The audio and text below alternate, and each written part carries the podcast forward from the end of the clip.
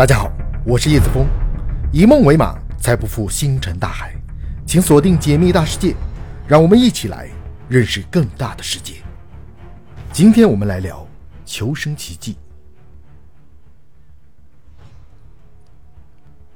二零一四年一月三十日的一个清晨，耶农拉塞尔夫妇正在靠近海滩的屋子旁处理他们晒干的椰子。这时，他们突然听到沙滩那里。传来一阵疯狂的吼叫声，定睛一看，一个蓬头垢面、衣衫褴褛的男人正踉跄着向他们走来，嘴里还不停地发出怪异的呼喊。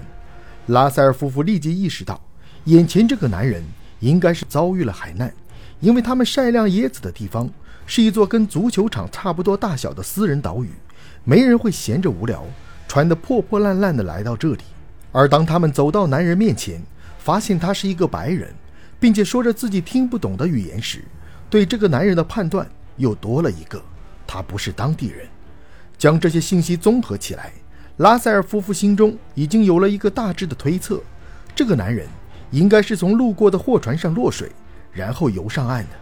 这个推测其实很合理，因为他们所处的位置是地球上最难到达的地方之一——马绍尔群岛的埃邦环礁。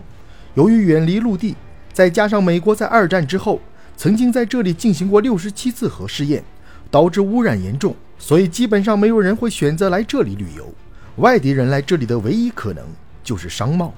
但此时的拉塞尔夫妇做梦都没有想到，眼前这个男人的经历要远比自己推测的更加离奇。由于语言不通，在稍作休息之后，拉塞尔夫妇将这个陌生男人带到了马绍尔群岛的首都马朱罗，寻求帮助。在翻译的帮助下。这个男人说出了自己的名字何塞·萨尔瓦多·阿尔瓦伦加，紧接着又说起了自己的经历。他说自己在2012年11月17日，划着一个七米长的渔船，从墨西哥恰巴斯州皮吉加盘市的一个渔村出海捕鱼，在遭遇了一场暴风雨以后，他迷路了。从那之后就一直在海上漂流，直到被拉塞尔夫妇发现。他的叙述震惊了在场的所有人。因为恰巴斯州到马绍尔群岛直线距离超过了一万公里，等于说他只凭借着一只七米长的小船，用了四百三十八天，横渡了几乎一整个太平洋。这太夸张了，恐怕连脑洞最大的编剧都写不出这样的剧本。要知道，他的船可不是七十米，而是七米。这么小的船，在湖里都嫌不稳当，用它来远洋航行，简直就是痴人说梦。而且。他又是怎么获得足够的水和食物来维持自己基本生活的呢？更主要的是，为什么在一年多的时间里不吃水果和蔬菜，却没有死于坏血病呢？对于这些问题，阿尔瓦伦加都一一给出了合理的解释。但即便是这样，也没能打消人们对整起事件的怀疑。很快，他的传奇经历就传了出去，并在接下来的几天遭到了铺天盖地的质疑，而到最后。似乎连官方都觉得他的说法有点离谱，于是专门成立了调查团，对这起事件进行调查，试图揭穿这个谎言。首先，调查团找来了有航海经验的生存专家，对阿尔瓦伦加诉说的经历进行复盘，寻找其中的漏洞。而为了确保他没有说谎，他们甚至还用上了测谎仪。接着，他们又联系了海洋学家，对太平洋洋流进行计算机模拟，绘制出一艘小型船只。在离开墨西哥海岸之后，最可能的漂流路线。最后，调查团联系到了墨西哥恰帕斯州的海事和救援部门，对阿尔瓦伦加本人和他的小船进行溯源。很快，生存专家就给出了结论：根据阿尔瓦伦加描述的方法，确实可以保证他在四百三十八天里存活下来。海洋学家也表示，洋流完全有可能将一艘船从墨西哥带到马绍尔群岛。他还指出。这一过程大约需要十八个月的时间，但考虑到实际情况比模拟的更加复杂，十四个月也是很合理的。不久后，恰巴斯州的海事和救援部门同时传来了消息，说当地确实有一个叫做阿尔瓦伦加的人，在二零一二年十一月十七日失踪了。他们曾组织人手进行了两天的搜寻，但没有任何收获。而他当时出海使用的渔船，和现在停留在爱邦环礁的渔船。注册信息是匹配的，将这些信息汇总在一起，调查团和质疑者们都傻眼了，因为这意味着阿尔瓦伦加的经历虽然让人难以置信，但却是真实的。他完成了人类迄今为止最不可能的求生奇迹。让我们将时间拨回到十四个月前的十一月十七日，这天对于三十六岁的阿尔瓦伦加来说就是普通的一天，他将开始为期两天的钓鱼之旅。而让他感到不爽的是，正常一起钓鱼的钓友因为家中有急事，在出发前临时退出了，这意味着他必须找一个替代者。经人介绍，时年二十三岁的艾泽奎尔·科尔多瓦成为了这名替代者。在这之前，这两人不仅没有一起工作过，甚至都没有见过面。当然了，他们很快就会有足够的时间相互了解。一切准备就绪后，他们出发了。而此时的两人还不知道，这场看似普通的旅程将会演变成一场怎样的噩梦。刚开始，事情比预计中要顺利得多。他们在很短的时间内就抓到了五百多公斤的鱼，这让阿尔瓦伦加非常高兴，甚至觉得或许要不了两天就可以回家了。但是，一场突如其来的暴风雨浇灭了他的幻想。在狂风和海水一波一波的侵袭下，他们乘坐的小船出现了剧烈的摇晃，盛放鲜鱼的水箱在船舱里来回滑动。由于担心他们会导致船只倾覆，阿尔瓦伦加做出了一个艰难的决定：将水箱和里面的鱼全部扔掉。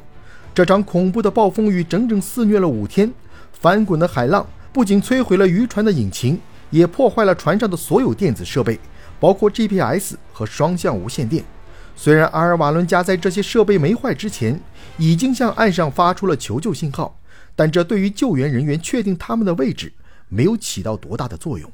所以在搜寻了两天之后，搜寻行动就结束了。几乎所有人都认为阿尔瓦伦加和科尔多瓦已经随渔船沉入海底，但显然搜救人员错了。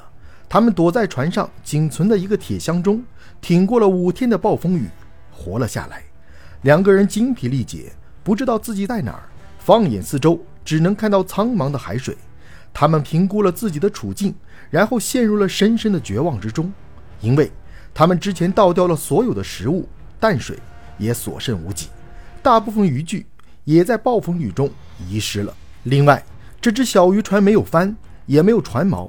船桨也不知所踪，他们就像失去牵引绳的宇航员，只能不由自主地飘荡在无尽的深空。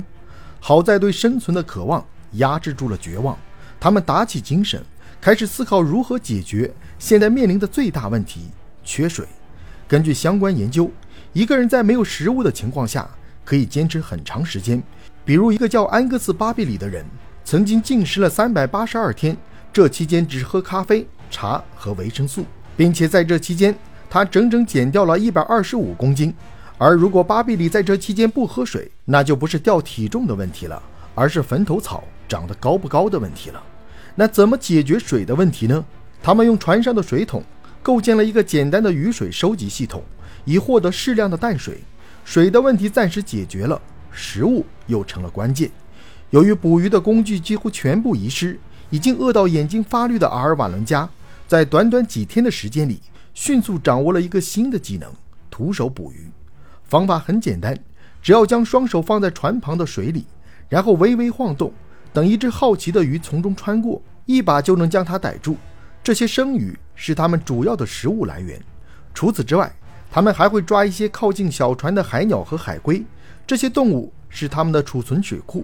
虽然鸟血和海龟血的味道一言难尽，但总比渴死要好。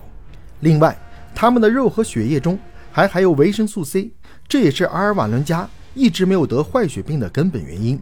而正当阿尔瓦伦加和科尔多瓦解决了吃喝问题，以为一切都会好起来时，厄运的阴霾再次笼罩了他们。科尔多瓦突然病倒了。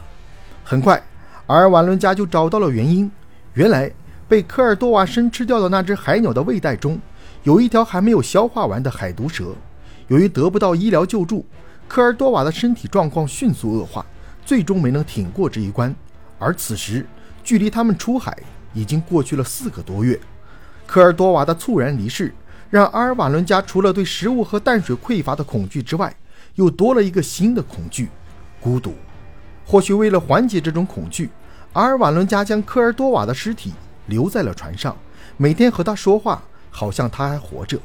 直到六天后，阿尔瓦伦加终于意识到科尔多瓦真的死了。由于之前两人有过约定，如果他们中谁先撑不住了，那剩下的人不可以吃掉尸体。所以，阿尔瓦伦加在和科尔多瓦说了几句话之后，将他的尸体推下了船，独自踏上了漫长而又没有目标的旅程。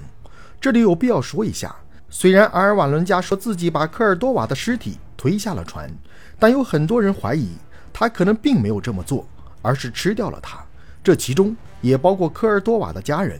所以事后，科尔多瓦的家人把阿尔瓦伦加告上了法庭，指控他为了生存吃掉了他们的亲属。但这件事最后不了了之了。回归正题，在漂流的日子里，阿尔瓦伦加经常能够看到巨大的远洋货船出现在远处，他呼喊了无数次，但没有一次得到回应，因为七米长的渔船在深海区域真的是太渺小了，甚至还不如一朵浪花大。在当今的时代。因为无聊，我们甚至都不会在没有手机的情况下坐在马桶上超过五分钟，而阿尔瓦伦加却在一艘什么都没有的狭小渔船上独自度过了十个月的时间。我们没有办法想象这是一种怎样的痛苦和折磨，或许用度日如年都没有办法描述这种煎熬。但阿尔瓦伦加却一天一天地坚持了下来，直到一天早上，他被一阵鸟叫声惊醒，抬头看去。一群鸟正在他头顶盘旋。对于海鸟，阿尔瓦伦加并不陌生。在过去的十四个月中，他至少吃了上百只。但现在在他头顶盘旋的这群鸟，似乎跟平常看到的海鸟有些不同。瞬间，一种难以置信的猜测，犹如一道闪电般出现在了他的脑海。定睛一看，远处露出水面的礁石，似乎更加印证了这种猜测。他发现了陆地。几分钟后。他一头扎进了水里，游到了岸边的沙滩上，看着手中的沙子，阿尔瓦伦加人生第一次感觉到沙子划过指尖的感觉是那么的迷人。一年多的痛苦和折磨化作了一声声疯狂的吼叫，直到引起了拉塞尔夫妇的注意。其实，从某种角度来看，阿尔瓦伦加是不幸的。一场暴风雨让他在海上流浪了十四个月之久，但他又是幸运的，因为他登陆的地方。是埃邦环礁，这个由二十二个独立岛屿组成的环礁，是马绍尔群岛唯一一个在任何方向纵深都是一百五十多公里的陆地。如果阿尔瓦伦加漂流的路径向北或向南几公里，就会和埃邦环礁错身而过，下一站可能就是四千八百多公里外的菲律宾。而他究竟能不能坚持到那里，还是个未知数。最后，我们很难从阿尔瓦伦加的经历中总结出某些经验。因为这种经历是无法复制的，他在海上度过的四百三十八天，可以说是人类最非凡的求生奇迹。